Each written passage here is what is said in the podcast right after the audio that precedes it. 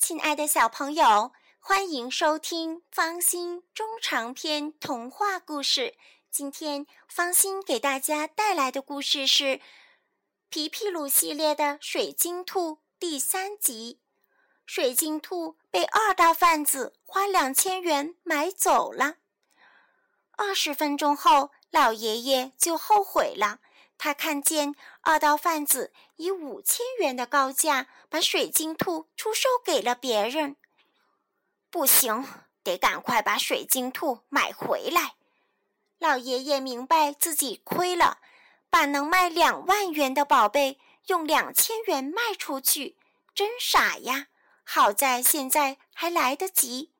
老爷爷拉住了水晶兔现在的主人：“我买这东西。”老爷爷说：“给多少钱？”卖主问。“五千五。”老爷爷开价。“什么什么？白给你得了。”你说多少？一万，少一分不干。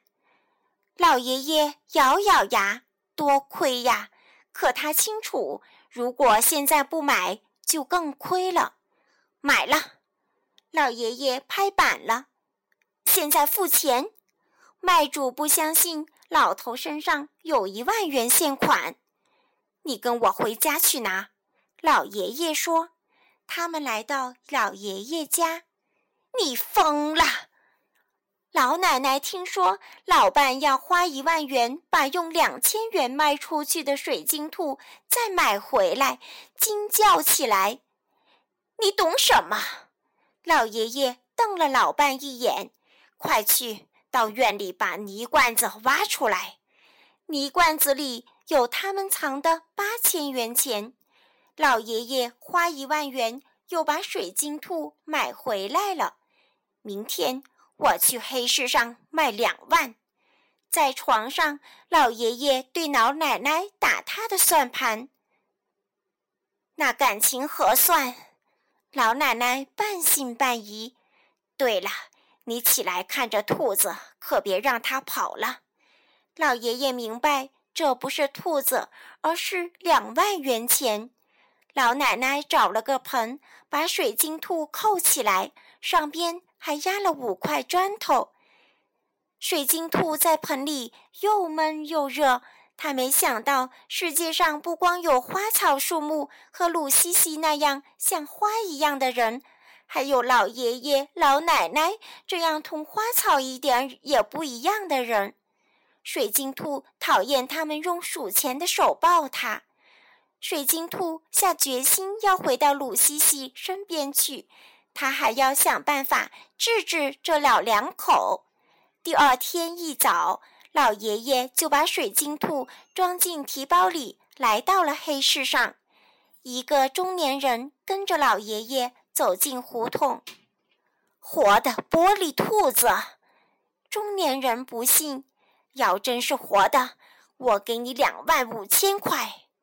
老爷爷把水晶兔从包里拎出来，抱着让中年人看。水晶兔一动不动，哪活呀？中年人问。老爷爷拍拍水晶兔，水晶兔还是不动。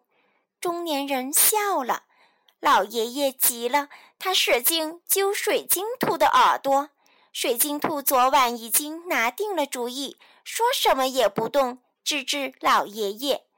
中年人冲老爷爷挤挤眼睛，说：“我没有时间奉陪了。”老爷爷望着中年人离去的背影，再看看怀中的水晶兔，气得不行，可又舍不得。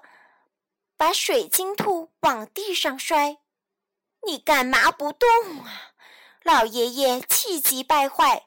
水晶兔动了，老爷爷乐了，他忙叫中年人回来。可等中年人一回来，水晶兔又不动了。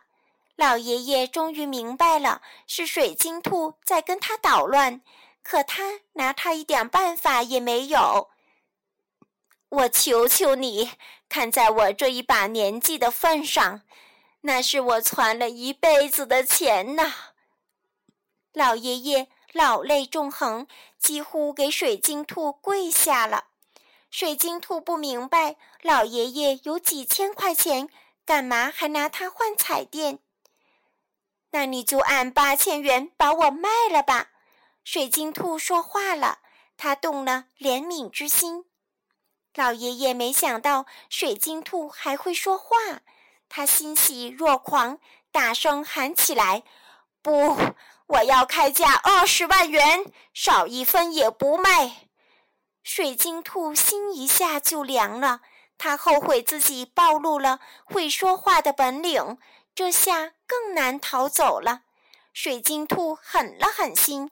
从老爷爷的怀抱中跳到地下，摔碎了身体。老爷爷被这突如其来的事变惊呆了，他惨叫了一声，昏死过去。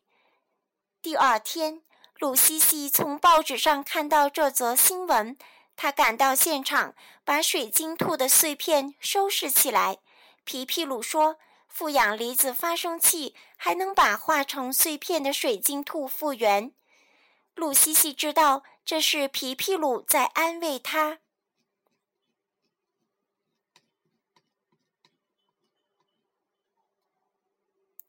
亲爱的小朋友，今天的故事讲完了，那么水晶兔的故事就到此结束了，再见。